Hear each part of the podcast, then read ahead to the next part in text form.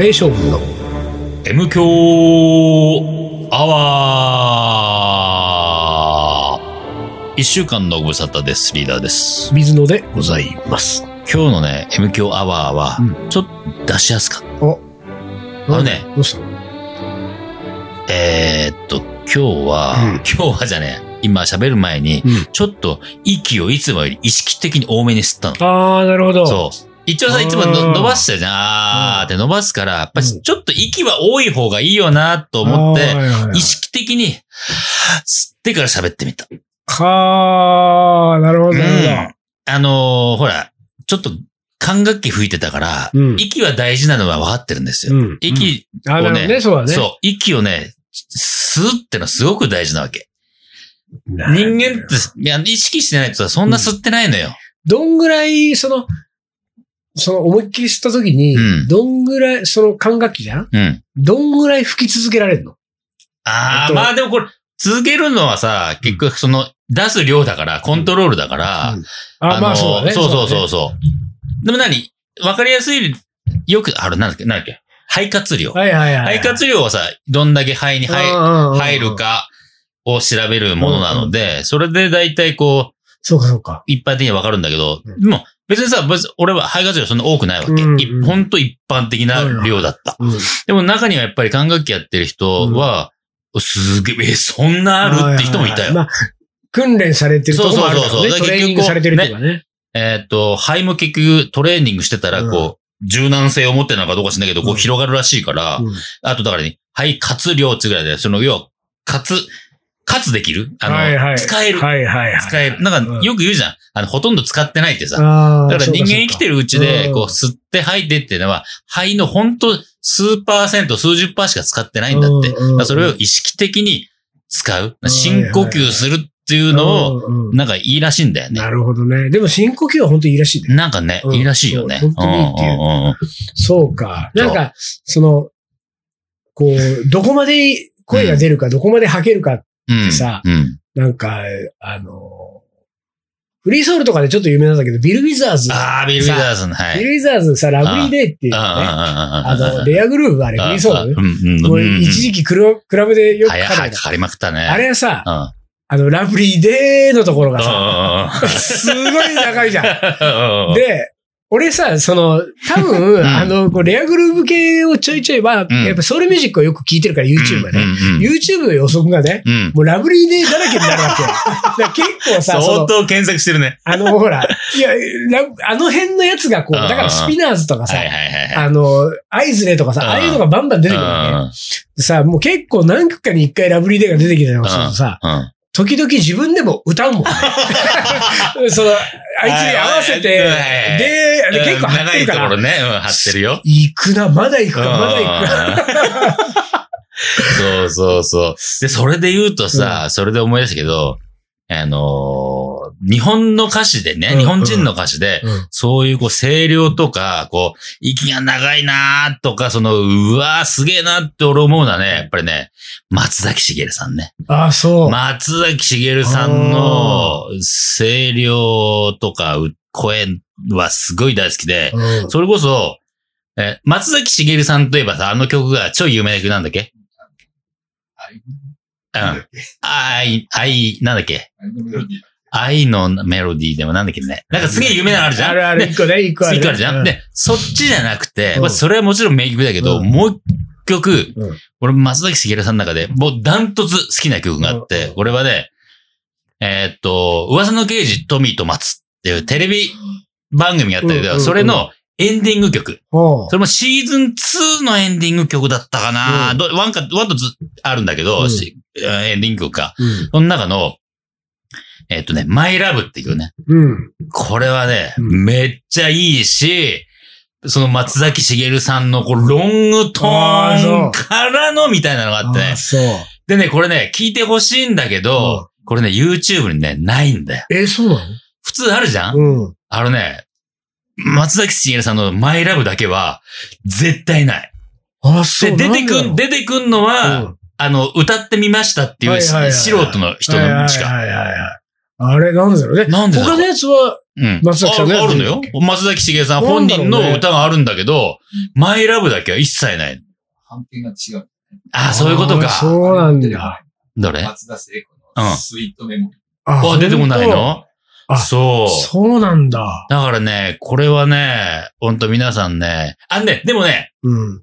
それで俺ど、もう聞きたいからさ、うんうんうんなんかないかなって探してたら、スポティファイ。スポティファイでうん松崎しげる検索してう、んすると、曲の中にある。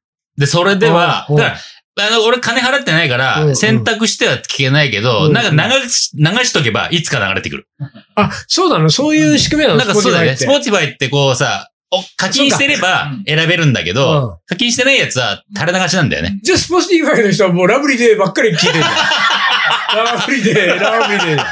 聞いてる可能性いやーでもあーそうねな、んだ。でね、そのね、マイラブねうん、歌詞もまたいいんだよ、これ。ちょっとこれね、皆さんね松崎しげるさんって言うともうもう一曲の方なんだけど、うんマイラブ。これですあ、。ほんことこれ検索してね、聞いてほしい。じゃあ、ここで聞いていただきましょう聞いてい。ただきましょう。松崎しげるで。マイラブ。かけらんないからね。YouTube だってないぐらいなんだからさ。そううんか。ぜひちょっとね。リーダーにや、やってほしいよね。でも、リーダーに、リーんダー YouTube にアップしてよ。無理無理、無理無理、歌ってみた。歌ってみたね歌ってみた。松崎しげるのマイラブ歌ってみた。リーダーやってほしいわ。うん。吉人君にバックあそうだね。そうだよ。プロがいるんだから、贅沢だね。うん声が出ないで出ない。でも本当本当超ロングトーンの場所があるわけ。へーロングトーンしてからの上に上がるっていうね、これすごい技術なんです。はっていう歌い、歌い方なの。あこれ聞きたくてね、ほんと。なるあほど。まあ、でもねうん、声がいいリーダーですから。いやいやいやいや、そこは対抗して、あの、松崎しげるのマイラブを歌ってみたじゃなくて、うん。対抗してみたっていうのを YouTube に上げてほしいわ。カバカバーでほんとなんかね、やってみた勝。てるかどうかを。無理無理無理。いやー、でもね。でもさ、うん、俺さ、先週話したけどさ、うんその炭酸水、そのメーカーの生活が始まった時、ふと思ったけど、うんあれ炭酸水って喉に悪いんじゃない？喉に、どう？喉、喉どころか、うん体に良くないんじゃないの？炭酸水って。だってさ、なんだっけ？炭酸ってなんだ、ね。炭酸ってのこれなんだ？何が入っガガス？ガスい体に入れるの良くないんじゃないの？さ、それ原材料何これやってる？ちょっと待って。えーウィルキンンソンの、これちょっとレモンフレーバーだけど、うん。原材料、うんね、水、うん。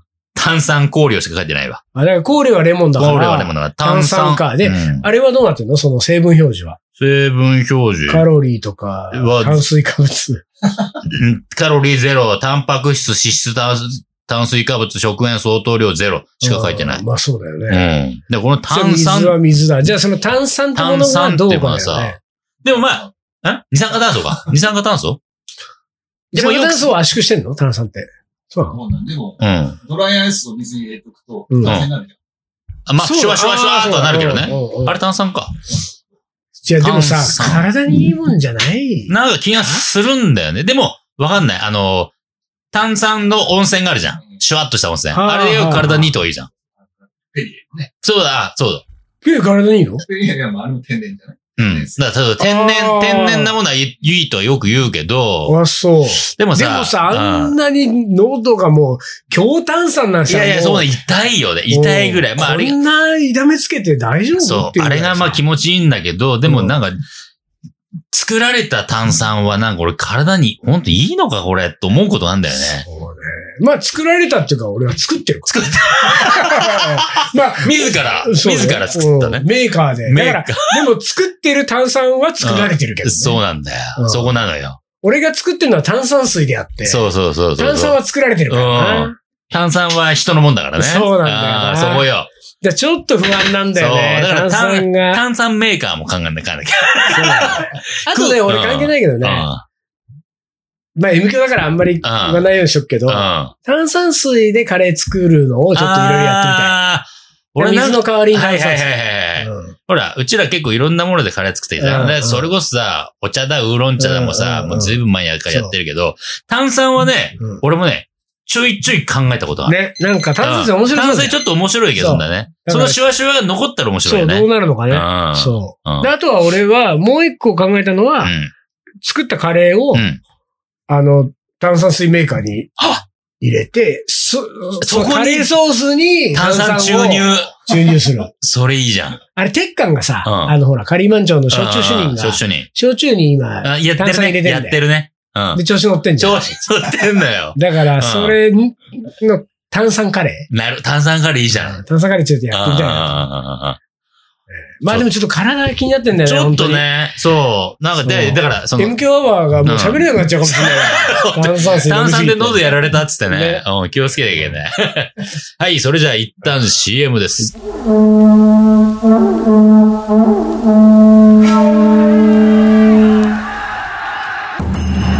将軍徳川家康戦国時代に終止符を打ち全国平定中野なら泣くまで待とうという将軍であ中野なら、それもいいじゃん、伊藤盛り。この男のカレーが描く、行き当たりばったりの行く末とは。カレー将軍、いざ、全国平定カレーのおもこれ。はい、思い出コレクターの時間です。はいではいきます、はい。えー水野様。様おです。様。様。うん。水野様伊藤様。お伊藤。伊藤？伊藤ときた？リーダーじゃないんだお水野様伊藤様。丹野くん様。お。いつも楽しく聞いています。随分丁寧です、ね。ありがとうございます。えーどの回も楽しく聞いていますが、はい。第216番、ポカーンの上塗り編、第241う番、ん。将棋をさようなら編 はうんうん何度も繰り返し聞いております。みみんないろんなの持ってるね。何度も聞いちゃうやつ。えーラジオネーム恋は穴熊と言います。おえー初めてカレーの思い出を送ってみまありす。がとうございます。恋は。え1回目の結婚生活の話。まあそっからね、面白そうだぞ。一回目ってとこ。私の妻は、うんえー北海道出身でカレーの具材に豚肉を好みました。うんうんうん。豚のブロックをサイコロ状に切った具材をゴロゴロ系の、あ切った具材ゴロゴロ系のカレーでしたと。一方、私は兵庫県出身。カレーには鶏肉、うんかっこ時々牛肉を入れるうん家庭で育ちました。だけど私はカレーの具材にそんなにこだわりはなくう、ん妻のカレーを美味しく食べていました。うんある週末の昼下がり、私の両親が家に遊びに来ました。うん。やばいね、これは。なんかちょっと、ドキドキするちょっと、なえーなんかね、うん。えーこの日の昼食はカレー。あっとっえー昨夜の残りを温め直し食べたので、うん家の中はカレーの匂いがこもっていました。と。あれ？カレーのいい匂い？と母。うん。うん。そうなんです。昨日もカレーだったんですと明るく答える妻。うん。しかし、うんほんの少し引きつっているのが私には分かりました。うん。詮索されるのがきっと嫌なんだろうな。うん。うん。カレーは美味しいわよね。カレーには何を入れるの、と雰囲気を読もうとしない母。うん。豚です。と最小単位で答える妻。うん。へえ、豚のカレーなんて珍しいね。どんな味がするん？と、うん。私に尋ねる母。私にここまで。美味しいよ、豚の油分が出て美味しいよ。と、妻の肩を持つ僕。うん。ん、そうなんや。うん。と、母。母のそうなんやに小さなトゲを感じた私は、急いで話題を変えました。両親が帰った後、豚のカレー食べないんだね、あなたのところ。と妻。うん。そうやね。でも、ぶ僕は豚のカレー好きだよと答えた私。カレーの話題はこれで終わって、日常の時間に戻っていったはずだったんですが、うん。てんてんてんうんそれから数年後、私と妻は離婚。うん。カレーではない別の原因が離婚のきっかけであるのをうん。私たちは知っています。しかし、うん。今でもゴロゴロとした豚肉のカレーが食卓に、えー食事に登場すると、別れた妻を思い出します。いろんなことの小さな積み重ねが別れを招いたんだとうん。。うん。小さなことからほころびは生まれるのだと、豚のカレーを見ると考えてしまいました。すいません、なんだか湿っぽい話になってしまいました。今度は明るいカレーの話をします。それと、バッチまだ送って、ああ、違うか。バッチまだ残っていませんでしょうかね。この人初投稿だ。ああ、なるほどね。もし残っていたら通勤バッグに使いたいので、いただきたいです。ありますよ。あと、将棋ファンの名言、数少ないファンの一人です。めげずに続けてください。楽しみにしていますと来ましたよ。おー。恋は穴熊さん。ごいわ、なぐまさん。え？恋は穴熊さんも、うん。数少ないファンの一人。ね？もう分かってるから。将棋名将棋言とね。の名言にファンが少ないことは。でもさ、うん俺この恋は穴熊さんの、うん。この一連の出来事、うん。こんなに気使って空気を読んで、穴熊さんがうね、ん。やってたら、うん。まあ、ほぼここに問題はないと思うよ。ないよね、多分、ね。ほころびももつれもないでしょもう、だってそんな、あの、空気を読まない母親のチクリとしたうん。雰囲気をいち早く察知してね、ね話題を変えたりとかさ。うん。あのね、この元妻がいいよ。うん最小単位で答えたから。カレーは美味しいわよね。何カレーには何を入れるの？豚です。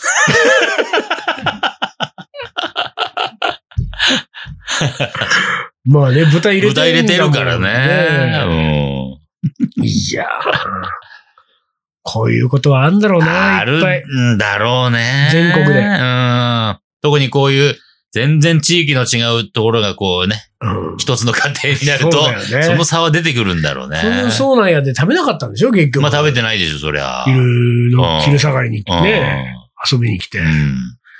そうか、そんなにダメか。ダメか。その鶏か牛でカレーを作ってた人がう、ん。豚のカレーはもう食べたくないんだ。た、だから、い特にあれかもね、うんその、関西の人うは、ん。その豚肉のカレーにちょっとこう、うんやっぱり、なんていうか違和感を持つ人は多いのかもしれないねあー。かもしんないね。なんとなくうん。どうなんだろうね、それもわかんないけど。うんで、牛の、その関東が牛とか言われるわけでしょ？うん関西が豚で関東が牛と。あ、逆逆じゃない？関西が、あ関西が、はいそうそうそう関西が牛だから、うんでも、関東が豚だけど、うん。関東の人は別に牛が出ても別にね。そうそうそう。ビーフカレーうは、ん。割と全国区ではあるから。じゃあ、ポークカレーがダメだってことポかい？ークカレーがダメか、だから、なんだ、ポークってそうやって食うもんじゃない？関西の人はもう、じゃあ、とんかつとか生姜焼きとか食べないの？あんまり。串は、串だったら豚を食うよね。でも牛の方がメインでしょ多分。牛だって牛や鶏。あそうかま鶏っていうか牛で食べたようね。ん。だからトンテキ。そうだよね。だから牛びいきなんだよ、多分、関西の人。ね。なんでなんだろう。どういうとこからなんだね。やばいな。俺たちがとんかつとんかつ言う言えば言うほどなんか関西系の人関に嫌われて西るのかかもしれな。ないいね。豚とか言って。うん豚とか言ってるぜ、豚とかつら、みたいな。ねえ。なんでなんだろう。そのねえな、ちょさっ。と。ああ。気をつけなきゃ、ちょっそうだね。だって牛カツなんでしょ？と。あの、うん、そうだね。牛カツ牛カツの店とかが流行ったじゃん、うん東京来ても。そうだ、未だに流行ってんじゃない？食べないもん、牛カツなんか。牛カツなんかどこがうまいのと思っちゃうからね。うん。そうだよね。そうなんだよ。いやー、やばいな、これ。鳥にしとこう。ずーっと鳥って言ってこそうだな。ね。鳥だな。だ。チキン、チキンです。あのーうバッチ余ってますか？バッチャーもありますから。あそうですか、のー、ままだだ、まだいけるはず。?3 点セットで上げても大丈夫なぐらいですか？まだ、3点セット難しいかもしれない。金、金が微妙だね。じゃあ、うんどうする？でも、バッチあげます。M です。M です、黒バッチ。じゃあいただきます、M を。はい。差し上げまはいす。ぜひ、通勤バックに。はい。はい。送り続きバックにね。M をね。はい送ってきただいて。はい続いての方。はい。えー、初めての投稿です。嬉しいね。初めての投稿が続くね。初投稿、えー嬉しい。ありがとうございます。水野さんの著書から、うんスパイスカレー作りにはまり、うん。気づけば M 響アワーにたどり着 すごいね、それ。そのうん、かなりな、あれ、ね跳躍。き、振り幅、振り幅が振。り幅だよ、かなりな。いつも楽しく拝聴します。だからさ、もう、こうなってくるといよいよですよ。ん、もう、僕の著作物が、うん。M 響アワーのプロモーションに使われてるっていうことになるから。これなんかいい傾向だと思うよ。だって、逆はありえないもん。そうだね。M 響から知って、水野さんの本読んでみようかなって、これはないもん。うんそうだね。で、彼の話しないからね、こっちはね。だから俺はもうちょっとカレーの活動を頑張ると、うん。うん。M 響リスナーが増える可能性があるんだ。ったらもうちょっとそう頑張ってみね。ようかな。そこを思ってね。うん。今日聞いてくれる人が増えるかもしれないからね。うんすごいな。じゃあ著書も、もうちょっと出し続けるかな。うんうん。M 教のためだからな。うんえーリーダー水野さんは、えー自分の好きな人や物がうん。ある瞬間につながることってありませんか、うん。えー私の中では水野さんリーダーがそういった存在なんですと。うん。というのも私は細野晴臣さんが大好きで、細野さん好きがきっかけでうん嫁と出会い、おう結婚に至り、娘には細野さんにあやかった名前をつけています。すごいね。えーまた大学時代はジャズ研、ジャズ研究会に所属し、うん当時はギターでしたが、今はトランペットをやってます。そんな中、スパイスカレー作りの趣味から MQ アワーを聞き始め、ん面白さにはまり、過去の放送からずっと聞いていると。ある時水野さんが細野晴臣さんへの愛情、うん。過去星野源さんへの嫉妬 について、語っているではありませんか。尊敬する水野さんが細野晴臣さんを好きだなんて、さらに聞いているとリーダーがジャズトランペッターだったという話も聞き、うん。その時は繋がったと思わず叫んでしまいました。カレー、細野晴臣、ジャズ、トランペットというそれぞれのつながりのない、えー自分の好きなことが、水野さんリーダーと自分の中で繋がったのです。ある意味、自分の好きなものがブレていないのかなと 嬉しくなりました。えー、カレーの思い出とは違いますが、とにかくこのことを伝えたいと思い投稿させていただきました。お話の種になれば幸いです。ありがとうございます。いや、いいじゃないですか。ありがとうございます、本当に。でもあるね、そういうことね。あるあるえーっていうね。あるんですそよ。こ一緒ですか？みたいな。あるあるある。あのーこうね、うん。えー、あ、そうか、ラジオネームがないのか。ね、ラジオネームないけど、この方が、えー、ある意味自分の好きなものがブレていないのかなと嬉しくなりました。カレー、細野晴臣、ジャズ、トランペットでブレてないかどうかっていうのはちょっと。そうね。うんうんギターからさらにトランペットになってるしだね。ブブー、なんつうんだろうね。うんうんでもまあ、その、カレー、細野晴臣、ジャズ、トランペット、水野リーダーでしょ？うんブレブレだよ。だから、その、なんつうんだろうね、こうね、あのーブレてるかブレてないかでは、うん。うーんと、は多分、うん。あんまり関係ないんですよ。そうだね。そのブレてるブレてないじゃなくて、どちらかというと、そういうのが好きだっていう感性が似てんのそうなの、かもしれない。そうなの。ベースが一緒なの。そうそうそうそう。あの、根底にあるところが多分一緒なんですよ。そうそうそうで、そう。それが、うんえー、我々も含めてブレまくってる可能性はある。そうそうブレまくってる世の中的に言うと、まあ、ブレレ、あの人たちはブレてんな、ブレブレだな、かもしれないけど、ブレブレな状態で。根底が繋がってる可能性はあるね。で、このね、根底が繋がってる感は、うんやっぱ結構感じるとき。感じるよ、うんそこは、すごく。で、そこはね、うん。昔ね、うん。あのーうんカリー番長のメンバーのアメリカ主任、たまるくんね。たまるくんがね、んなんかうん。ね、うん。まあ彼はスポーツの世界で仕事をしてるでしょ。うん。スポーツの記事を、うん。なんか、に現代ビジネスみたいな、なんか、ね難しいところになかなか書いてある。書いてた、書いてた。あの人が書いた時に、うん。あの、原稿に書いてたのが、まあまあ、なんかうまいこと言ってるなと思ったのうん。が、あの、確かね、うん。彼はう、ん。カレー、カリー番長とう、ん。西堀圭。的なものうんを、テニスをね、うん。つなげて書いてたのよ。うん。うん。で、その時にう、ん。地上に出ている部分が全くうん。別のものとして接点がないように見えるものでもう、ん。掘ってくと温泉と同じでうん地下水脈で繋がっているように。実は表に見えてるものが違ってても、うん地下深いところまで掘っていったら水脈が繋がってたみたいなことがうん。世の中にはあると。うん。それがカリー番長とうん。西堀圭なり、その彼がうんその伝えたいそのテニスのことだったんだよね。確か原稿の中では。うん。多分そんなようなのがあるわけですよ。そうね。だからその、カレー細野晴臣ジャズ、うん。水野リーダうん。ーは、うん。そういう水脈が繋がっていて、その水脈上にこの方の好うん。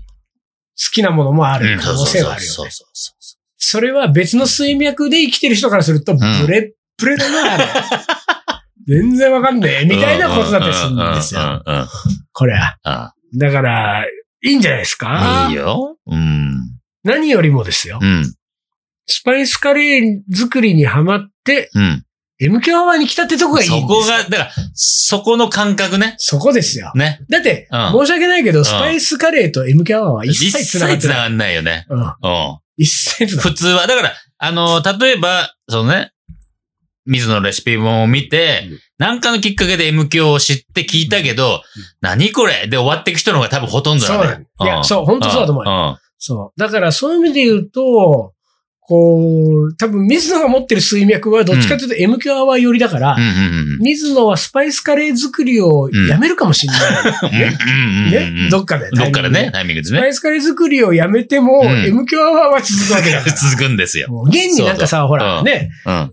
さっきこう、ほら、うんあの、ラジオ載ってないところで言ってたけどう、ん。もう、ほら、みんなが、そうそうそうそう。インド、インド言ってるから、もう。インド料理やめようかなっつって。今、俺本当にちょっとタイカレーに本腰を入れようかと思ってるわけですよ。で、タイカレーがようやく20年だって、まあ昔からタイ料理興味あったし、うんもうタイももう何度も行ってますよ。多分うん10回ぐらいは行ってると思うけど、でも、本気で興味は湧いてないわけ。で、いつか来ると思ってたそのタイカレーに自分が興味を持つときは、いつか来る。うん。俺はまだ本気を出してないだけだ、ね。どっかで聞いたことあるけど。で、俺はいつかその時が来たらうん、タイカレーに本気を出すと思ったけど、今ちょっとね、うんタイカレーかもって思い始めてる。る。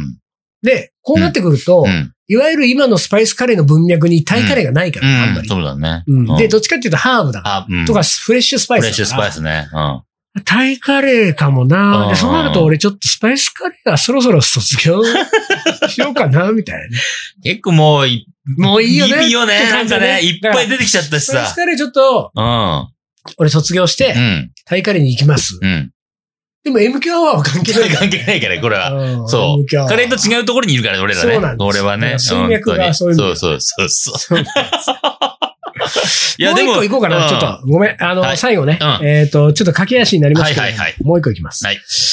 えーラジオネーム、おいかれさん。おいからさん、ありがとうございます。ね連続。えーリーダー、水野さん、丹野くん。お疲れ様おです。疲れ様です。多分もう47歳。おお。投稿、連、連投のお怒りです。はい投稿8回目の今回は。とある老舗の名店の思い出について。うん2015年3月放送の第151番のおもこれで話題になっていたうん渋谷のムルギー。うん。おお。水野さんがムルギーをお好きなのはご著書で読んで知っていたんですが、リーダーも好きと聞いて少し嬉しくなりました。私がムルギと出会ったのは約20年前、20代後半の頃、うん。見習いのペイペイとはいえ、プロとして給料をもらって仕事をする初めてのプロジェクトに入ったこと、うん。時のことです。ある時、道玄坂中腹あたりのオフィスが仕事の会場になった時があって、えー、昼食をチームの4人全員で行くことになりました。上司がどこに行くのかも告げず、少し怪しい界隈にどんどん入っていく。うん私はただひたすらついていくだけでしたが、そうして連れて行かれた店がムルギーでした。学生時代コーヒーの名店巡りはハマっていましたが、えー食べ歩きはほとんどしたことがなかった私。当時はこの名店のことも全く知らず、ただ上司に付き、えー従っていくだけでした。上司は席に着くなり、全員大盛りでいいな、と、一言だけ確認して、大盛りゆで卵トッピング4人前を注文。えー飲み物だけ自分で選べ、と、えー上司にご馳走していただいた初のムルギーカレーは、こんなカレーがあるのか、と新鮮な驚きに溢れていました。151番で投稿されていた方のように、美味しすぎて失神しそうになるところまではいきませんでしたが、間違いなく美味しく、遅まきながら社会人になりたての私には、えー大人の世界への入り口のように感じられたのを覚えています。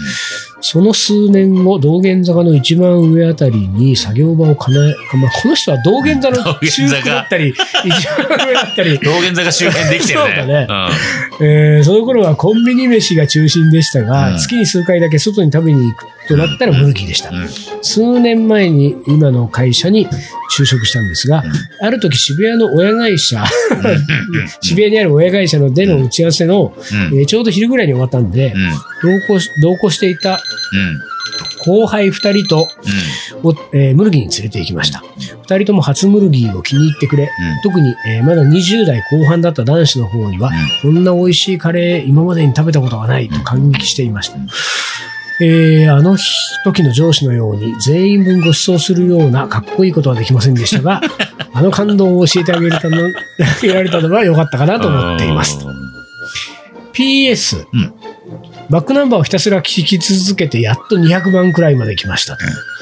2016年に入ったあたりです。水野さんの妄想劇場と、えー誰もついていけない将棋愛のネタが大好きです。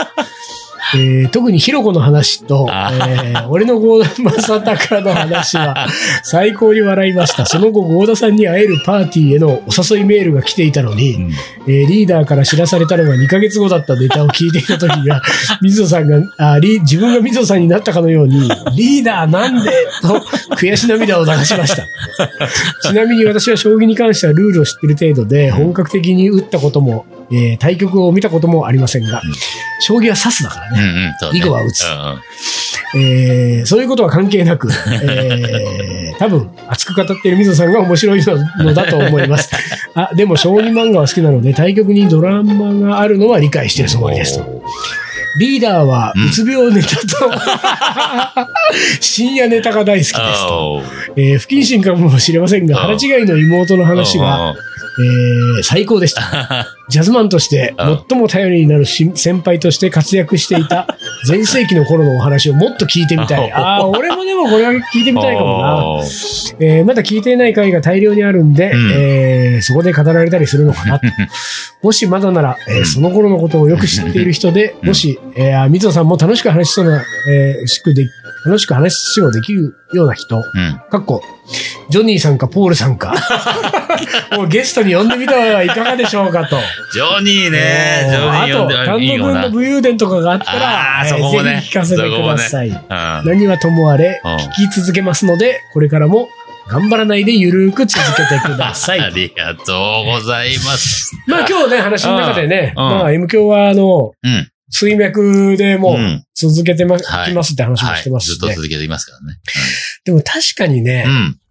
ジョニーさんかポールさんを呼ぶか。うん。ちょっと面白いかもね。ななんか、俺もほら、全うん俺さ、リーダーの、うん。その、ビッグバンド時代の人をさ、うんうんほぼ会ったことないから、あのそうだ、よね。M 教前に来てくれた静岡の先輩。そうそうそうそう。あ、俺、俺のからすると先輩。君の後輩。松村か、俺と、かな？間のぐらいの人。あ、そうそうそうそう。伏見だな。だから来てくれああ、た人。そうそうそうそうその彼は喋ったようんうんうん。でもうん、それ以外はほぼ会ったことないんじゃない？そうだね。だから、えーっと、もう今ほらプロでやってる人とかもさうんうんうんうん。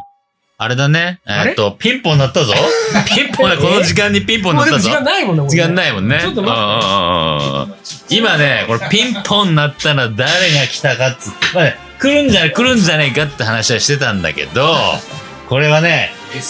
シャン様が、シャンカールが。シャンカールが来たね。納品？シャンカールってやっぱでやべかいね。え、そだから3メーターだもん。聞いたちょっと時間がない。もうこれ、聞きましょう。ね。うんうんちょっとまあ、期待していただいて、いつかね、リーダーのその時代を知る人とはいはいはい喋ってみたい。うん。なんか面白そうだから。オッケー、わかった。ねというわけで、今はい日ちょっと名言なしで。うん。名言今日はね、読めませんが。はいというわけで、えっ、と、最後の終わり方は面白いですけれど、なんか、シャンカンが来たっていうところでね、終わるっていうね。はい。